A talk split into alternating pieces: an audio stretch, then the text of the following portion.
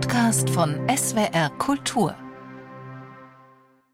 Im Geschäft mit den Auswanderern verdienten sich Europas Reedereien einst eine goldene Nase.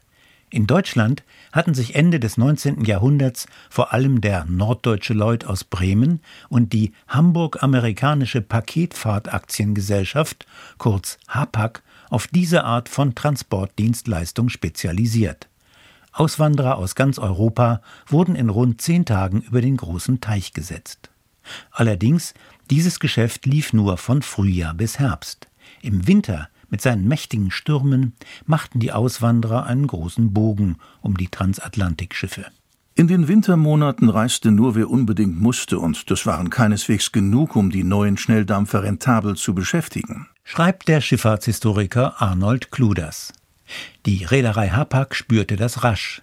Für viel Geld hatten sich die Hamburger erst Ende der 1880er Jahre ein Quartett von vier nagelneuen Schnelldampfern zugelegt, die bei der Nordatlantikpassage Hamburg-New York gut ausgelastet waren. Aber in der stürmischen Jahreszeit war das anders. Die Augusta Victoria zum Beispiel, ein luxuriöser Zweischrauben-Schnelldampfer, dümpelte im Winter 1889-90 am Pier. Man musste sich also etwas einfallen lassen, damit die Schnelldampfer auch im Winter Beschäftigung hatten. Darum war Albert Ballin, Mitglied im Vorstand der HAPAG, nicht verlegen.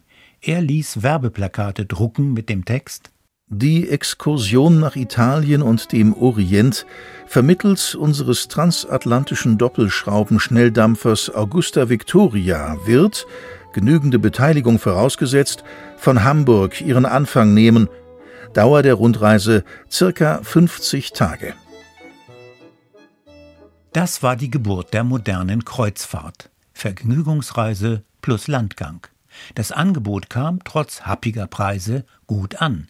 241 Interessenten buchten, darunter 67 Damen, was die Veranstalter durchaus überraschte. Am 22. Januar 1891 um 1 Uhr mittags wurden die Leinen losgemacht nicht wie geplant in Hamburg, sondern in Cuxhaven. Die Bordzeitung vermeldete die Gründung eines Vereins gegen Seekrankheiten, dessen Statuten festlegten Sitzungen werden nur im Liegen abgehalten. Die Reise wurde ein großer Erfolg. Fortan nahm Hapag zwei Mittelmeerkreuzfahrten während der Wintersaison ins Programm. Zwischen Hamburg und New York galt die Augusta Victoria im Vergleich mit der flotteren Konkurrenz allerdings als lahm. 1897 wurde sie nach Belfast ins Dock geschickt und verlängert. Das sollte sie schneller machen. Nicht zuletzt wurde auf der Werft endlich ein peinlicher Fehler korrigiert. Getauft worden war der Dampfer acht Jahre zuvor auf den Namen Augusta Victoria. Das sollte eine Reverenz an die deutsche Kaiserin sein. Aber die hieß gar nicht Augusta, sondern Auguste. Nach Verlängerung und Neuanstrich prangte fortan der richtige Name am Bug. Während einer Privataudienz hatte Kaiser Wilhelm auf Direktor Balin diesbezüglich eingewirkt. 1907 wurde das erste Kreuzfahrtschiff der Welt in Stettin abgewrackt. Zeitwort ist ein Podcast von SWR Kultur für die ARD. Abonniert uns in der ARD Audiothek und überall, wo es Podcasts gibt. Wir freuen uns über 5-Sterne-Bewertungen. Ihr habt eine Idee für ein Zeitwort, Anregungen oder auch Kritik?